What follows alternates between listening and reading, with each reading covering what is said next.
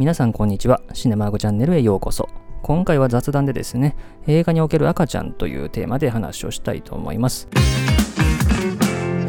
前回ですね、取り上げたベイビーブローカーという作品がですね、赤ちゃんが終始登場するというですね、まあ、なかなか珍しいタイプの映画だなという印象も受けたのでですね、まあ、映画における赤ちゃんというところですね、ちょっと思い出せる限りですね、いろいろちょっと思い出してみて、まあ、それをいろいろちょっとですね、まあ、羅列するような、箇条書きのようなちょっと話にはなると思いますけれども、ちょっといろいろ話をしていきたいと思います。まあ、そもそもですね、映画における赤ちゃんっていうとですね、まあ、映画での描かれ方としては、まあ、新たな命が誕生するということなので、希望の象徴とかですね、何も汚れていない純真無垢という象徴とか、あるいは守るべき、守られるべき対象として描かれることがありますし、一方でですね、話すことができないし、意思疎通することもできないと。まあ、いうことでですね、それが何かわからないというですね、ある種の恐怖の対象としてね、描かれることもあるということで、まあ一つね、赤ちゃんという風なテーマで取り上げたとしてもですね、映画の中で描かれることはですね、かなり対照的になることもあるというとこですね。で、ちょっと調べてみた話ですけども、まあ映画における赤ちゃんっていうのはですね、出演させるとなるとですね、まあ、当然国とか地域によって出演できる赤ちゃんには条件があってですね、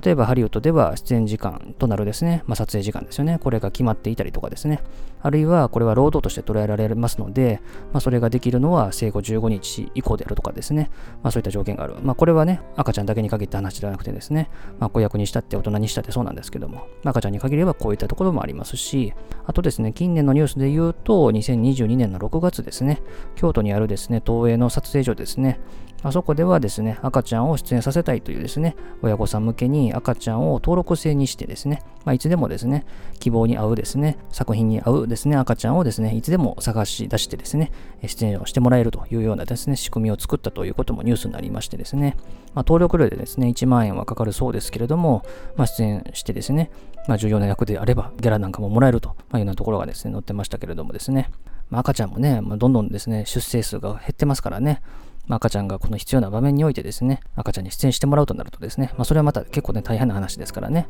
まあ、そういったところを仕組みとして作ったなんていうニュースもあるという感じですね。まあ、それではここからですね、私がちょっと思い出せる限りでですね、こんな映画に赤ちゃん出てたな、みたいな話をですね、ちょっとしていきたいと思うんですけども、まずですね、まあ、是枝監督のですね、ベイビーブローカーという作品には赤ちゃんが出てきていましたけれども、関連でですね、出演したラジオ番組でですね、見直した作品の中でですね、3人の名付け親の話をされてましたね。で、この映画は1948年のね、アメリカの映画ですけどもね、ジョン・フォード監督、ジョン・ウェインのですね、名コンビの映画で、まあ、3人のね、男たちがですね、まあ、旅先でですね、偶然見かけたですね、妊婦がいてですね、で、その女性が赤ん坊を産んだんですけれども、亡くなってしまうということでですね、この3人がね、とある場所までね、この赤ちゃんをですね、送り届けなきゃいけなくなるというですね、まあ、ロードムービー的な映画なんですけれどもね。で、ここでね、あの赤ちゃん映りますけれどもね、あの当時はね、ヘイズコードというコードがありましたんで、まあ、出産シーンっていうのはね、映せないんですよね。この場所の中で出産するって形になってますけどね、まあ、間接的にも描かれないという形になってますんで、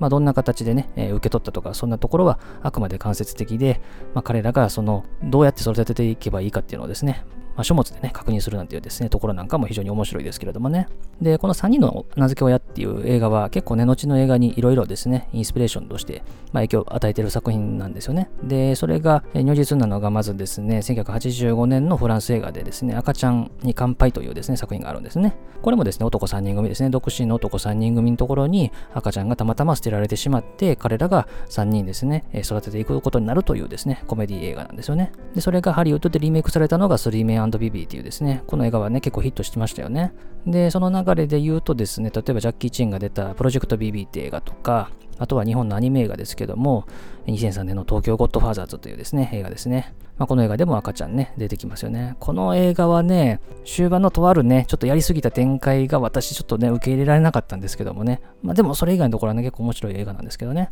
まあそういったところもある。まあ結構ね、あとね、まあコメディ映画でもよく出てくるということで、まあコメディ映画で思い出すところで言うと、まず最初に名前が思い浮かんだのが、赤ちゃん泥棒という映画ですね。まあ名前がね、タイトルにも入ってますけども、現代がレイジングアリゾナなので、赤ちゃんって言葉出てこないんですけどね。まあ、公園兄弟のコメディ映画で、なかなか子供ができない夫婦が、なんとですね、有力者のですね、息子を誘拐するというですね、まあ、なかなかね、シリアスな内容なんですけども、まあ実はね、結構コメディで描いている映画なんですけれどもね、まあ、赤ちゃんというとまずこれが思い浮かぶかなと。あのね、まあ、路上に赤ちゃんがね、ポツンといるショットなんかはね、非常に印象深いですよね。まあそれから80年代でいうとミクロキッズのですね、続編にあたるジャイアントベビーっていう映画もあるし、あとはですね、これも80年代ですね、89年のゴーストバスターズ2ですね。この映画では、あの、シガニー・ウィーバーの演じるキャラクターの長長男がねえ、乳母車に乗っていて、その乳母車が突如暴走し始めてしまって、道をですね、いろいろこの乳母車が暴走してねえ、車の合間をすり抜けていくみたいなねえ、ところがあったりとかですね。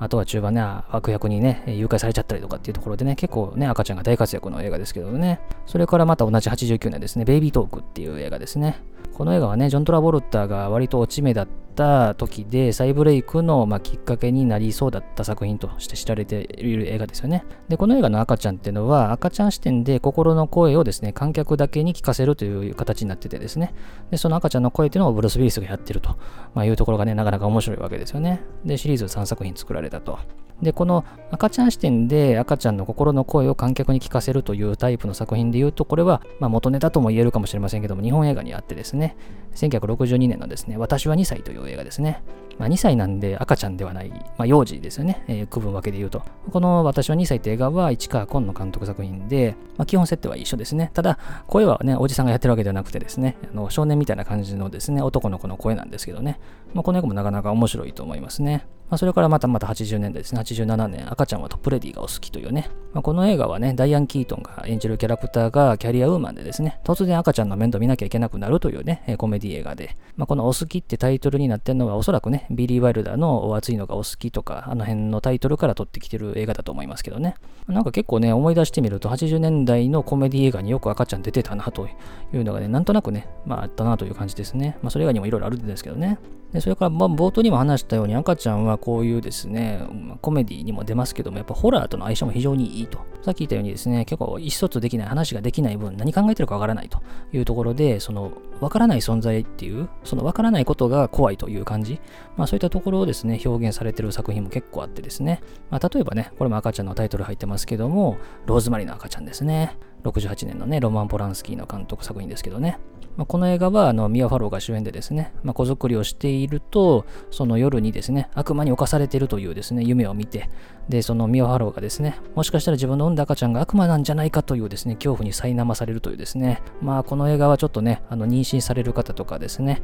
まあこれから子供作ろうっていう人が見るにはちょっとね、控えた方がいいんじゃないかって思うぐらいのですね、精神的にですね、疲弊してしまいそうな映画ですけれどもね、そんなのもありますし、あとは70年代でいうと悪魔の赤ちゃんというね、映画が作られて、これはね、シリーズ3作品、リメイクも作られましたし、あとはちょっと SF ですけども、1977年のイレイザーヘッドですね。このデビッド・リンチ監督の作品ですね。まあ、未熟児のようななんか得体の知れない状態でなんか赤ちゃんが生まれてきてですね。で、奥さんがですね、その赤ちゃんが泣いてるのに耐えられなくなって出ていっちゃってですね、夫が一人でその赤ちゃんを育てなきゃいけなくなるんですけども、どう見ても人間の子供ではない。でも何か人間っぽい、ないがしろにはできないっていうような感じの、この絶妙なラインというかね。まあこの辺りがちょっとね、言っちゃうと気持ち悪い部分でもあるので、まあ、これもね、ちょっとね、これから子供を育てようっていう人にはちょっとね、見せられない映画ですけれどもね。で、その流れで言うと、ザ・フライもちょっとね、上げとかないといけないかなと思うんですけども、まあ、ザ・フライっていうのは、あの、SF の設定でですね、まあ、ハエ人間になっちゃうというね、主人公の科学者がですね、まあ、女性とですね、関係を持って、その女性が夢の場面で出産シーンがあるんですよね。そうすると、人間の子供じゃなくて、ハエ人間の子供を産んじゃうかもしれないという恐怖がですね、ちらっと映るんですよね。まあ、これもね、上映当時にこの映画にはそういうですね、場面があるので、妊婦の方は気をつけてくださいみたいなですね、確か注意があったと思うんですけどもね。まあそういうのでも描かれる、ちょっとした恐怖。実は自分の産む子供が何か違うものなんじゃないかというですね、恐怖ですよね。まあそういったものも描かれることがあるし、で、その流れで言うと、2000年代ですね、スプライスという映画ですね。ヴィンチェンゾ・ナタリというね、キューブの監督の描いたこの映画も、まあ、どちらかというと、子供の赤ちゃんの頃よりかは、あの、大人になってからの方がメインの話ですけどもね、この映画なんかも強烈ですよね。まあ、それからちょっと SF で流れで言うとですね、毛色は全然違うんですけども、やっぱり、かなり序盤に思いついたのが2001年宇宙の旅ですね。まあ、キューブリック監督並びに SF 映画の傑作として知られてる映画ですけどもね。まあラストの話になりますけどね、ラストにね、スターチャイルドが登場しますよね。まあ、この場面は非常に印象深いですし、あと SF で言うとですね、挙げておきたいのが赤ちゃんよ永遠にという映画ですね。まあこの映画は、あの設定が未来なんですけどね、まあ、性行為自体が犯罪というですね、社会になっているというですね、設定なんですね。で、ロボットの赤ちゃんが販売されていると。で、そのロボットの赤ちゃんが普通になんか病気になったりとかですね、普通に歩いたりですね、するというですね、まあ、本当に人間の赤ちゃんみたいなんですよね。ただあるカップルはどうしても自分の子供たち、本当の子供たちが欲しいってことで、自分の子供を作ってっていうところから話がね、広がっていく映画なんですけどもね、なかなか面白いし、まあ、それとちょっと似たような話でですね、あの、2006年のトゥモローワールドですね。アルフォンソ・キュアロン監督の作品ですけども、まあ、この映画は舞台が2020年代ぐらいでですね、なぜか出産能力が失われてしまって、まあ、そんな女性もですね、子供を作ることができなくなっているという設定の近未来でですね、まあ、ある女性が奇跡的に妊娠をしてしまって、まあ、その女性の子供をなんとか守らなきゃいけなくなるというね、この映画もなかなか面白い映画ですけれどもね、まあ、そういう SF の舞台にも使われることがあるし、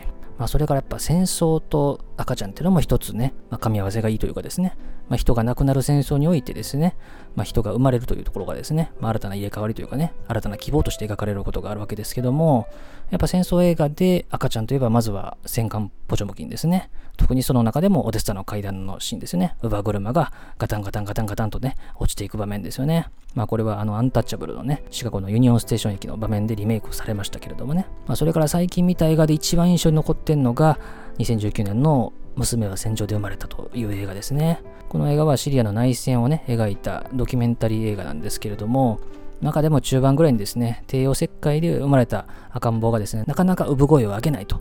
で、医師が懸命の処置をするっていう場面をですね、まあ、ずっとですね、捉えていく場面があるんですよね。非常にね、これ生々しい映像なんですよね。これモザイクとかもかかってないんですけども、本当に生まれたての赤ちゃんをですね、あ、こんな風に処置するんだっていうのをですね、ちょっとね、初めて見て驚くというかですね。で、この産声を上げずになかなか時間が経過していくっていうところがね、非常に難しいんですけどもね、まあ、この時の感じっていうのはですね、ちょっと涙なしに見れないぐらいの感じになってますね。で、この娘は戦場で生まれたを見て思い出したのが、ローマっていう映画ですね。2018年の映画ですけども、まあ、これもアルフォンソ・ケロンですね。主人公の女性がですね、子供を身ごもるんですけども、まあ、抗議活動のですね、激しい現場に巻き込まれてしまって破水するんですよね。で、そこですぐに病院行って帝王切開をして、なんとか子供を取り出すんですけれども、なかなか信用がしないということで、こちらも医師がね、懸命な処置をする場面っていうのがですね、割と長回しで描かれますよね。で、当然これはあの、本物のドキュメンタリーではないので人形を使ってると思うんですけども、まあ、非常に生々しいですね。やっぱりこの子供が生まれる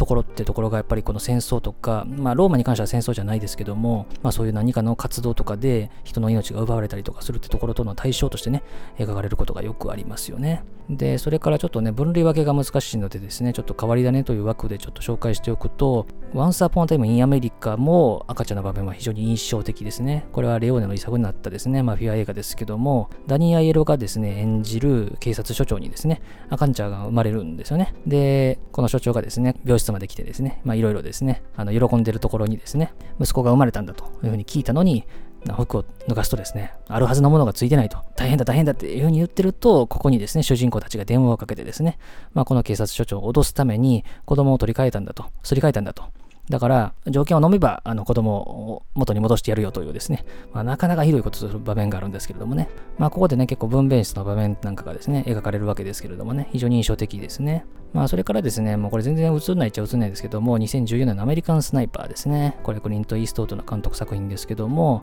まあ、中盤に主人公にね、赤ちゃんが生まれるんですけどもね、まあ、どう見ても人形になってるというところですね。まあ、そういったところには別にこだわってないというですね、まあ、イーストウッドのですね、映画制作のやり方ってところがね、見える場面ですね。で、それからですね、ちょっとね、あの、最後におまけで話をしておきたいのが、赤ちゃんとかですね、それにまつわる言葉が映画のタイトルに入ってるのに、実は出てこないみたいな映画ですね。例えば、チャイルドプレイですね。まあ、これ完全に人形ですからね。で、それから、あの、赤ちゃん教育って映画ですね。これ1938年のハワード・ホークスが監督したスクリューボールコメディですね。まあ、ここで出てくるですね、赤ちゃんってのがですね、まあ、現代でもベイビーっていう言葉がついてるんですけども、まあ、このベイビーっていうのは、この映画に出てくるヒョウの名前なんですよね。だから子供の赤ちゃんは出てこないという感じですね。で、それから最後にもう一個挙げておくと、ベイビードライバーですね。2017年のエドガー・ライト監督の作品ですね。まあ、ここでおけるベイビーっていうのは、主人公のアンセル・エルゴートが演じたね、主人公のキャラクターの相性がベイビーというところなんで、ベイビードライバーというタイトルがついてるというところですね。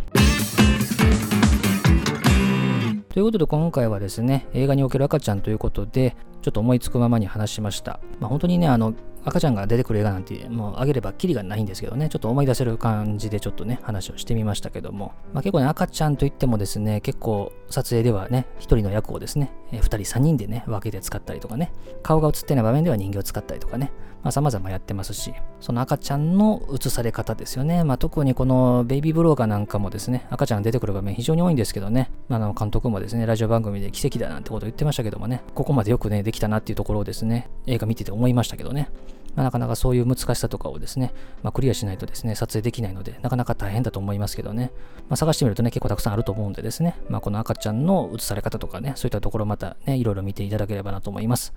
ということで、当チャンネルでは他にも様々な作品の紹介などしてますんで、いろいろ聞いていただければと思います。最後までお付き合いありがとうございました。